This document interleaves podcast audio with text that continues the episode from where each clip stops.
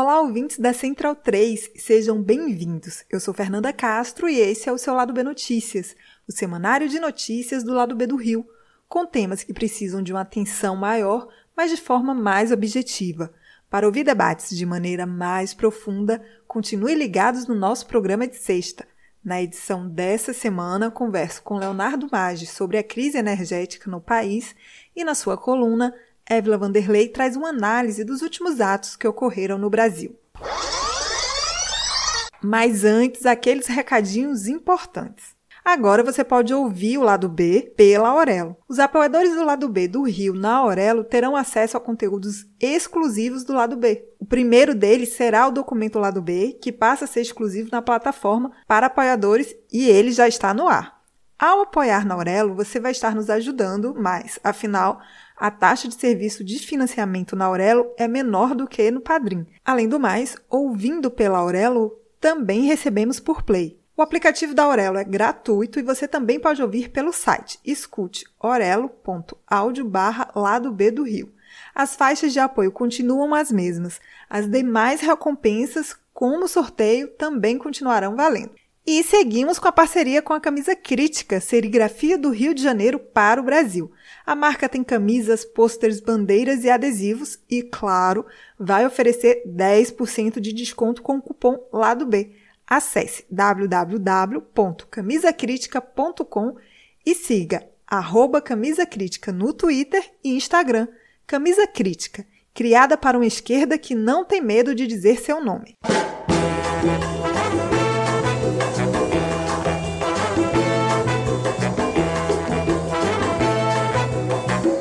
Depois de 20 anos da crise do apagão, esse terror volta a assombrar a vida dos brasileiros. Com um governo que não soube e nem quer lidar com a crise, temos visto a conta de luz cada vez mais cara e temos escutado dos ministros de Bolsonaro absurdos como: qual o problema se a energia ficar um pouco mais cara? Além de pedidos para economizarmos o consumo. Ao mesmo tempo, a segunda maior estatal de energia elétrica da América Latina se encaminha para a privatização. Para compreender que essa crise não é apenas climática, mas, sobretudo, um projeto de governo, converso com Leonardo Maggi. Ele é engenheiro agrônomo, especialista em indústria da energia contemporânea pela UFRJ e mestre em desenvolvimento regional pela Unesp. Ele também é da coordenação do Movimento dos Atingidos por Barragens, UMAB.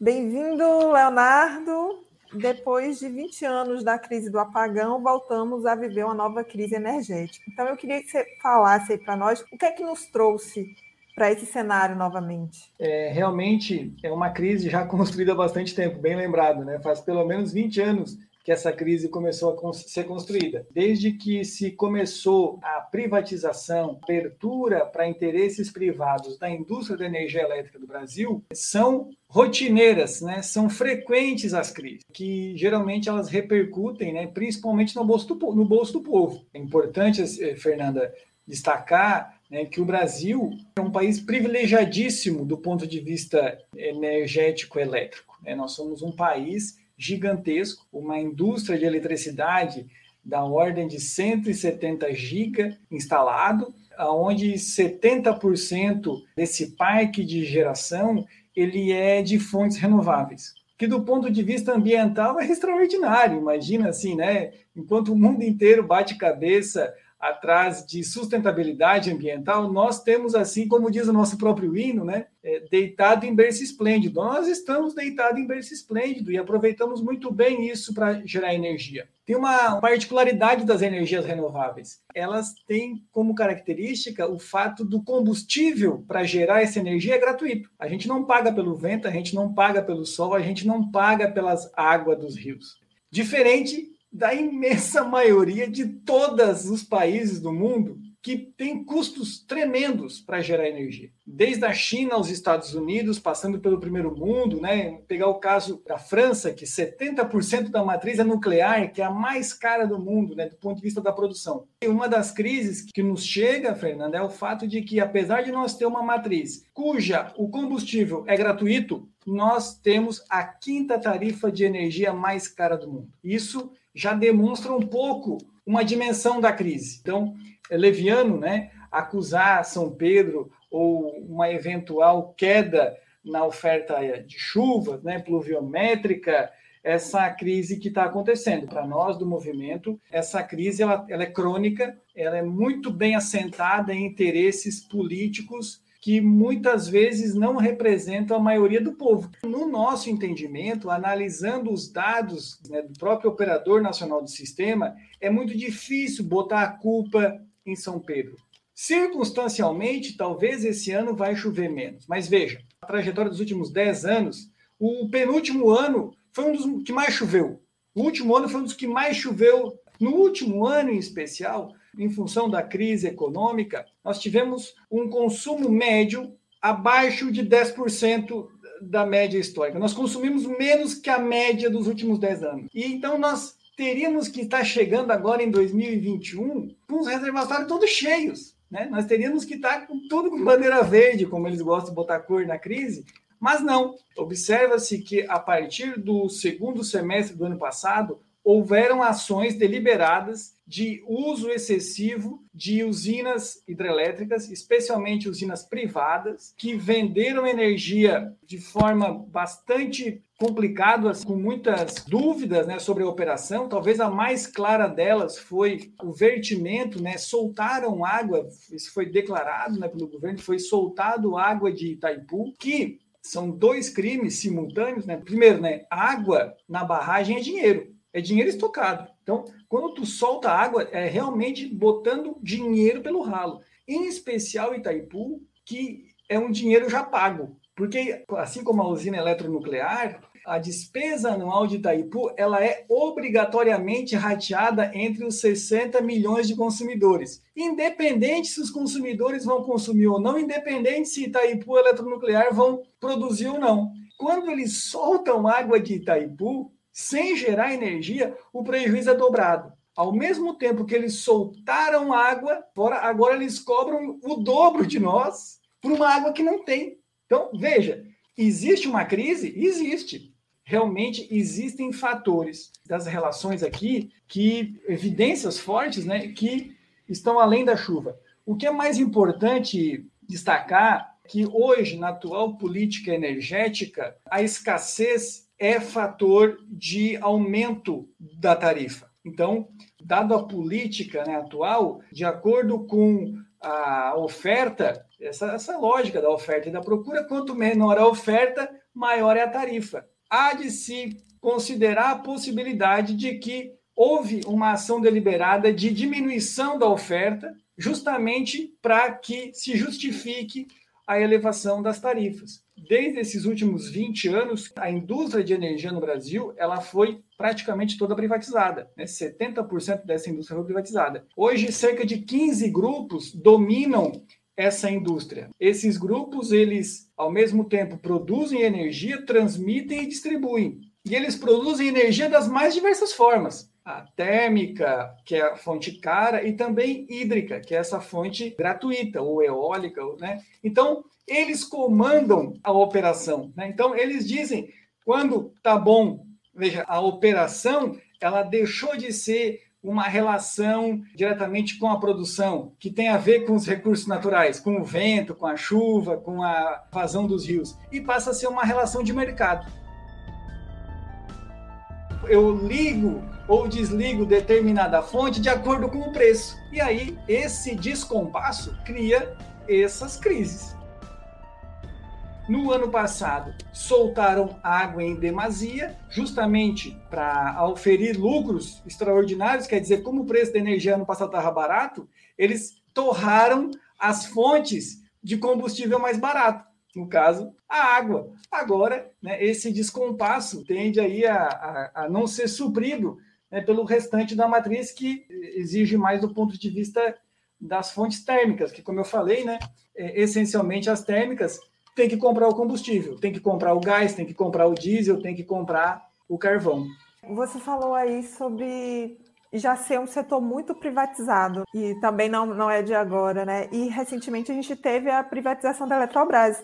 Então, eu queria que você falasse um pouco também o que é que significa né, essa privatização. A Eletrobras é uma empresa extraordinária, né? A Eletrobras ela ainda é proprietária de uns 50% da transmissão de energia, pelo menos de uns 30% da geração. A Eletrobras também ela é proprietária de grande parte da fatia de geração mais barata, aquela forma mais das grandes usinas de já de longa idade. O que, que pode se esperar à luz da prática dessas empresas e do que nós já vivemos. Primeiro, aumento das tarifas. A energia da Eletrobras é vendida a 66 reais. Quem quer comprar a Eletrobras costuma vender a 250 reais. Segundo, é a diminuição da qualidade. Nós moramos num país continental. É, quer dizer, eu estou no Rio Grande do Sul, então nós temos uma usina operando, uma termoelétrica operando no sul, na extrema com o Uruguai, e nós temos usinas operando no norte da Amazônia. Quem faz tudo isso funcionar é a Eletrobras. Com o interesse privado, fatiando os interesses, né? Pode acontecer o que aconteceu o apagão.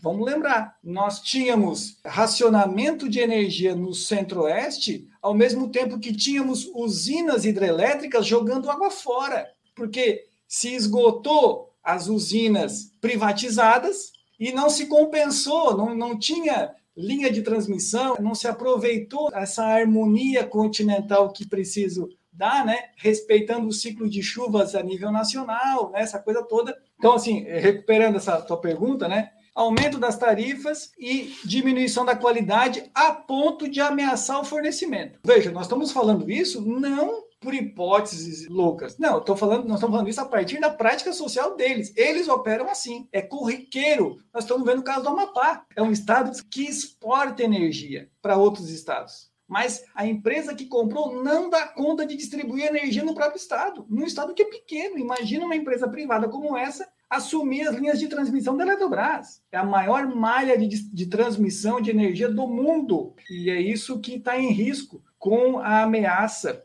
a gente fala de ameaça, porque ainda não foi, né, não foi efetivado, mas que com certeza é, estamos à mercê. Falar de energia, a gente está falando de vários campos, né? Porque impacta na vida das pessoas diretamente, na conta. Se você não tem energia, você vai impactar no, no, nas indústrias, o que impacta no trabalho das pessoas. Então, é um setor muito estratégico e essencial para nossas vidas, né? Isso que tu traz é importante também destacar. A matriz de produção, ela deveria beneficiar todos de maneira igual, mas não. Os grandes consumidores do agronegócio, da mineração, os, os grandes consumidores da indústria, eles acessam a energia a preço de custo. É, Para a gente ter uma ideia, em termos gerais, esse preço de custo hoje é cerca de quarta parte do que nós costumamos, a população geral, costuma pagar. Na prática, se nós for analisar, eles compram a energia a preço de custo. E o custo excedente dessa indústria é pago pelo conjunto da população. Mas, de maneira geral, né, um colapso dessa indústria vai prejudicar todo mundo. Né? Não existe salvaguarda. Né? Eventualmente, alguma indústria que tenha ali uma retaguarda, né, mas é residual. E por isso é muito comum países né, com economia forte não brincam com a indústria de energia elétrica, não privatizam, né, não abrem mercado, ou se fazem, fazem isso de forma residual, e não entregar a joia da coroa, que não é uma joia da coroa só da, da energia em si, mas isso que tu cobrou. De tudo é energia elétrica. Então, é de uma irresponsabilidade gigantesca. Voltando ao caso da Amapá. O pessoal da Amapá ficou 20 dias no escuro. E quem foi acender, religar o sistema elétrico do Amapá? Os trabalhadores da Eletronorte. Nós já vivemos isso em 2001, tu lembrou aqui, e vivemos isso hoje. A Companhia Elétrica de Brasília foi privatizada, foi final do ano passado. É só entrar no site e ver qual é hoje o maior índice de reclamação né, que existe dos consumidores de Brasília. Falta de luz, que antes eram picos de luz, agora são turnos de luz, são picos de luz de, de turno, né, de seis, oito horas. Veja, então, a gente está relatando uma prática social que essas empresas impõem aí à, à, à população.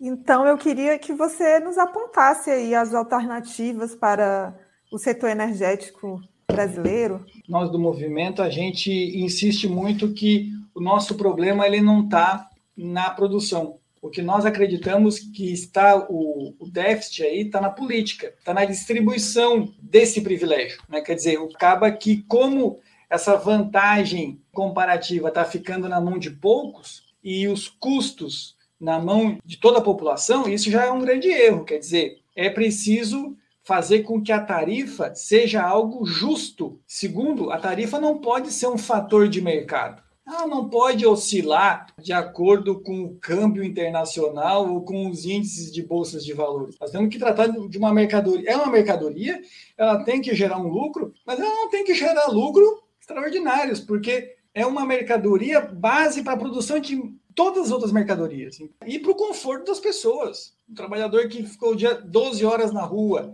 ele não tem a opção de chegar em casa e não ter luz. Uma outra questão, é um dos caminhos para isso, na nossa opinião, devolver o caráter público para essa indústria. Interesse privado tem que ser retirado dessas empresas. Reestatizar? Pode ser, mas também pode ser simplesmente criar uma regulação mais forte. Em que momento hoje a sociedade participa da gestão do parque elétrico, da indústria de eletricidade? Na hora de pagar a conta. Então, quando a gente começa a conversar sobre energia elétrica, eu costumo dizer que até nem é tão difícil de entender como é difícil de acreditar como que né, nós temos essa dádiva a nosso serviço e como eles fazem disso né, uma chaga. E não podemos imaginar que a melhor indústria de eletricidade do mundo possa ficar na mão de interesse privado. E a melhor em função da quantidade, da sustentabilidade, da eficiência, da tarifa, todos os fatores precisamos rever todos os contratos de fornecimento de serviços de energia, seja na geração, seja na transmissão, seja na distribuição. A base da formação da tarifa tem que ter como referência o custo de produção. Eu vou te dar um exemplo com relação a isso, do ano passado. Ano passado, como eu falei no início, houve uma queda média no consumo de 10%. Ou seja, não houve consumo, não houve produção. Isso aconteceu com todo mundo no Brasil. Do sapato ao leite, todo mundo vendeu menos. Automaticamente não recebeu. Menos da indústria da energia elétrica. Na indústria da energia elétrica, eles vão começar a cobrar a partir do ano que vem nas nossas contas o que eles chamaram de conta Covid. Eles estimam que não arrecadaram durante o ano passado cerca de 22 bilhões de reais. Já virou lei, já está aprovado pela ANEL. Qual é a indústria que não produz e não vende e recebe? A indústria da eletricidade brasileira. E essa lógica nós temos que reverter. Segundo o ministro da Economia, qual o problema, né? Se a energia vai ficar um pouco mais cara.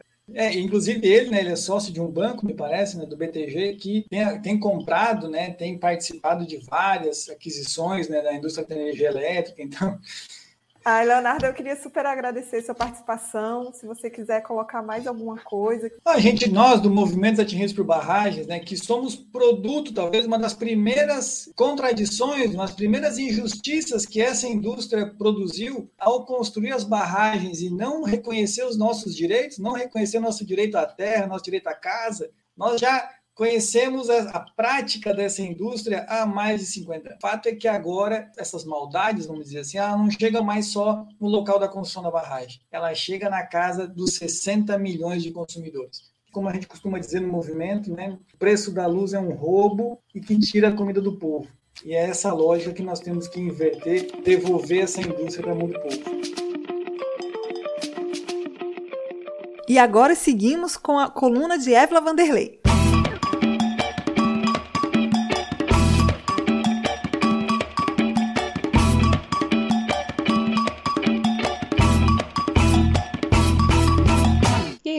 Meu bom dia, boa tarde, boa noite para todo mundo que está ouvindo. E na coluna dessa semana, vamos fazer um balanço dos protestos que ocorreram durante essa última semana. Para isso, eu entrevistei o professor da Universidade Federal da Paraíba e também cientista político José Henrique Artigas. Professor, gostaria que o senhor falasse primeiro dos atos da esquerda, ou os atos contra Bolsonaro do dia 7 de setembro. foram manifestações muito diferentes, com trajetórias de, de construção também muito diferentes. No caso do relacionado às esquerdas, tratou-se de uma manifestação de, de, décadas já, uma manifestação tradicionalíssima, que é o grito dos excluídos, que acontece regularmente todos os anos ao 7 de setembro. Então, é, é, é um movimento que reúne movimentos sociais, principalmente aqueles ligados à terra, como o Movimento Sem Terra, o Movimento dos Pequenos Trabalhadores Rurais, CONTAG, o Movimento Quilombola, o Movimento dos Indígenas. E, claro, que nesse ano, por conta da conjuntura, agregaram-se uma série de outras pautas, como vacina, emprego, etc. E tal, mas o, o, mote do movimento não era, eh, em momento algum, o, exclusivamente ou privilegiadamente o impeachment de Bolsonaro. Então ele teve um, um, perfil muito diferente. Ele não contou com um conjunto de pessoas que tradicionalmente participam das grandes manifestações da esquerda em torno de uma pauta unívoca. E qual sua avaliação sobre os protestos a favor do Bolsonaro? No caso do Bolsonaro, ele indicou uns dois caminhos. Um caminho que eu acho que foi muito bem realizado, que é da tropa do Bolsonaro. O Bolsonaro é, ciente da sua incapacidade de, pelas urnas, é, é garantir um segundo, segundo mandato, e também ciente da perda continuada de apoio popular e de apoio entre as elites econômicas do país, né, a, perda de apoio junto ao empresariado, isso fica muito patente com o lançamento às vésperas do 7 de setembro da Carta do Agronegócio, fazendo críticas às iniciativas antidemocráticas sugeridas pelo presidente, é, também fica patente com a carta lançada pelo grande empresariado é, nacional, que inicialmente fora capitaneada pela Fiesp, que depois recuou, mas que apresentava 200 grandes empresários criticando também as iniciativas autoritárias sugeridas pelo presidente, e com a participação, e essa faz muita diferença, da FEBRABAN, da Federação dos, dos Bancos, comandada pelo setor privado nesse momento. Né? Então, o que começa a ficar claro é que os setores mais modernos do agronegócio, preocupados com os impactos negativos que o governo vem produzindo no que tange às relações internacionais, particularmente em relação ao nosso maior parceiro comercial, que é a China. Né? É, a imagem negativa que o Brasil vem passando para o mundo no que tange ao desrespeito sistemático das ações de preservação ambiental, de mesmo de contenção do avanço do desmatamento no Brasil. Tudo isso acaba abrindo um panorama muito negativo às relações comerciais multilaterais do setor do agronegócio.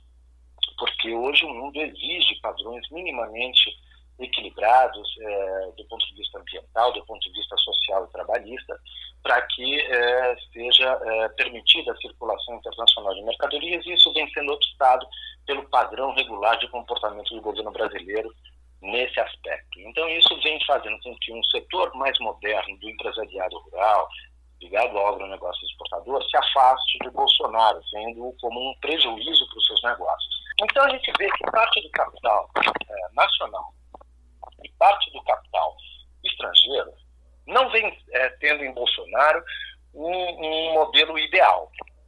Portanto, começa a se afastar de Bolsonaro, embora é, continuem é, de alguma maneira, dando guarida ao seu governo e à sua plataforma de reformas é, profundamente neoliberais.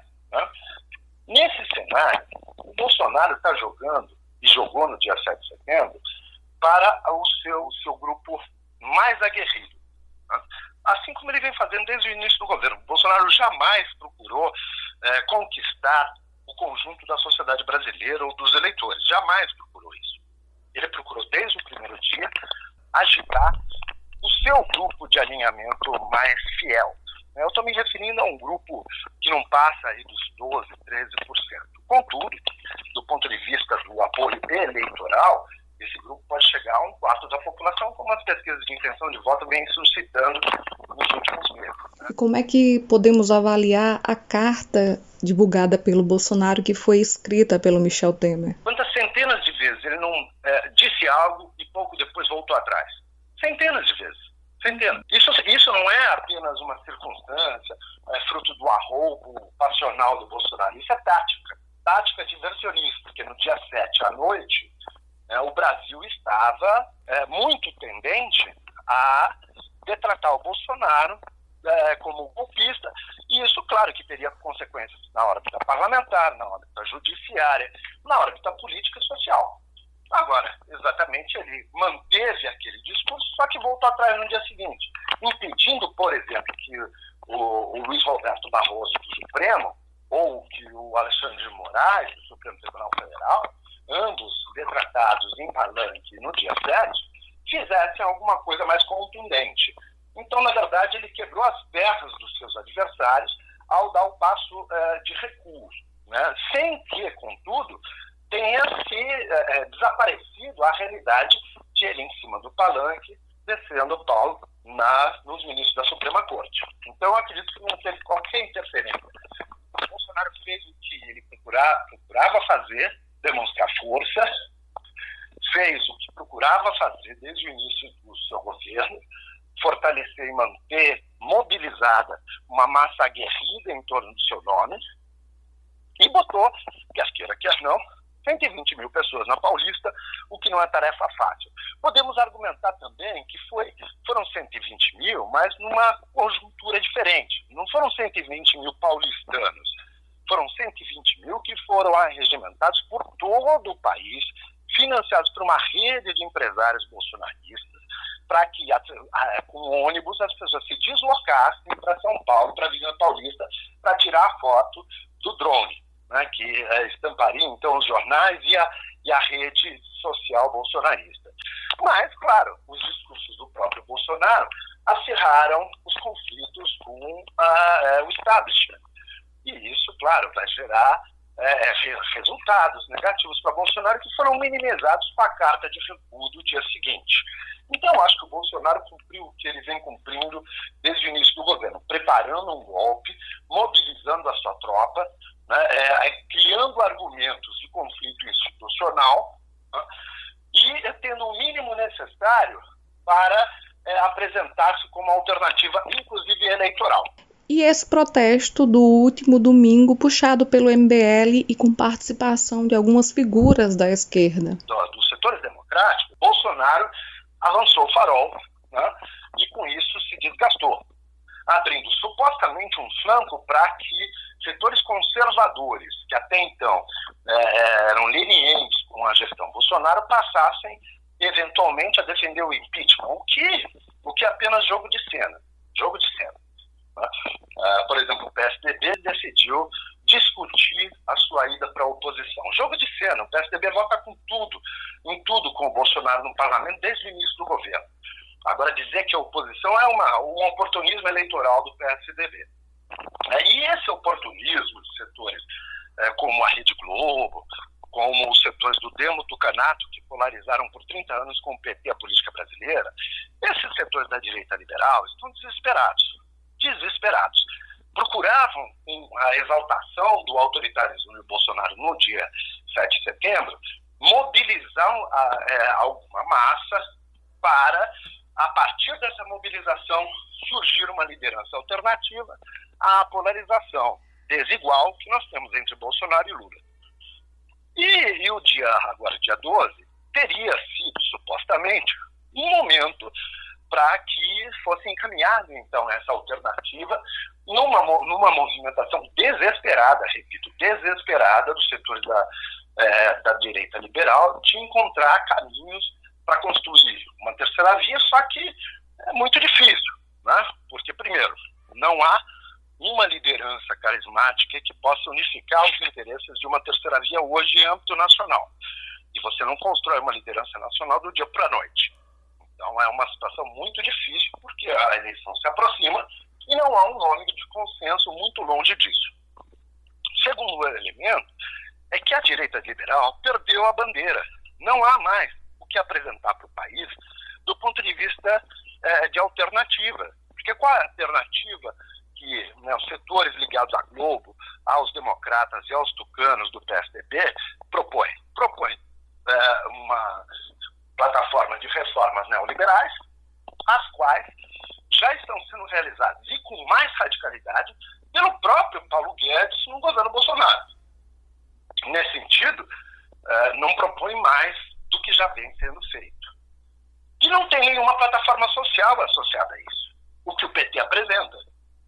Então, na verdade, o PSDB, o Democratas, a Rede Globo, eles estão no mato sem cachorro.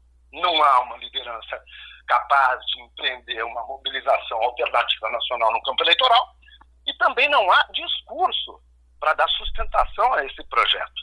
Não há uma alternativa a apresentar para o país. Então, sem discurso, sem liderança e com, é, vindo de uma trajetória de decadência frontal, né, né profunda, né, porque o PSDB e o, e o Democrata, se você acompanhar as votações nas últimas três eleições, a gente vai perceber claramente que foram os partidos que mais caíram, mais se, eh, se, se foram avassalados pelo bolsonarismo. E agora não tem fundo, tem pouco fundo partidário, pouco fundo eleitoral, pouco tempo de rádio e televisão, não tem lideranças estaduais capazes de, de angariar votos para chapas proporcionais, está numa situação muito difícil.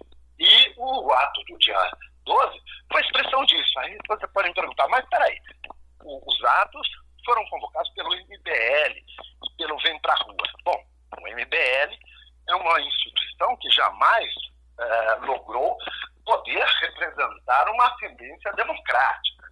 O MBL transita principalmente na órbita política numa base autoritária, não democrática. Né?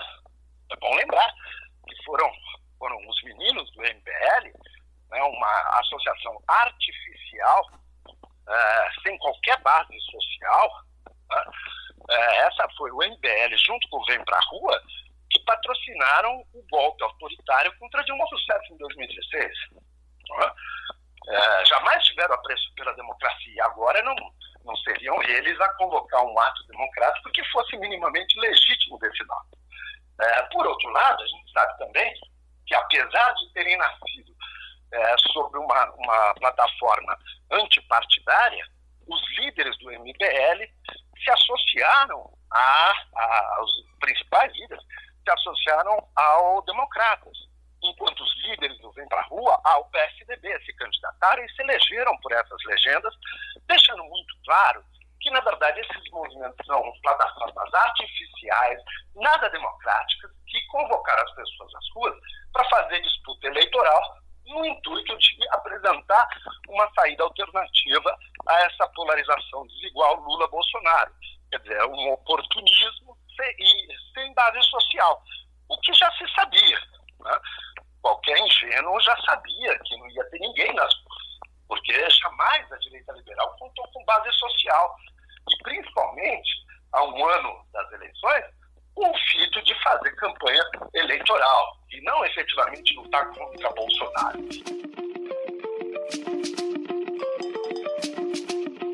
As trilhas desse programa foram o drama da Humana Manada, da banda É o Efecto, Eu Tá Vendo no Copo, de Noriel Vilela, Salvador e Apache, da banda Ifar Afrobeat. Fique ligado no nosso programa de sexta e até semana que vem.